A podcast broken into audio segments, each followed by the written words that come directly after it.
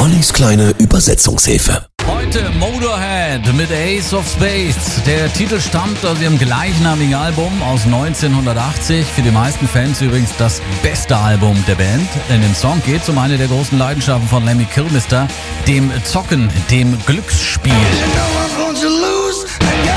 Wenn du gerne spielst, ich sage dir, dann bin ich dein Mann. Mal gewinnt man, mal verliert man. Mir ist das alles gleich. Das einzige, die einzige Karte, die ich brauche, ist das Pikas. Für den Text bedient sich Lemmy etlicher ja, Glücksspielmetaphern wie Würfeln, Karten oder eben der Rolle, Rolle des Jokers. Er selber stehe aber mehr auf Automaten und einarmige Banditen, hat er mal erklärt. Aber man kann ja nicht über sich drehende Früchte und anhaltende Walzen singen. Cooles Statement von Lemmy. Du weißt, ich bin geboren, um zu verlieren. Und Spielen ist für Narren.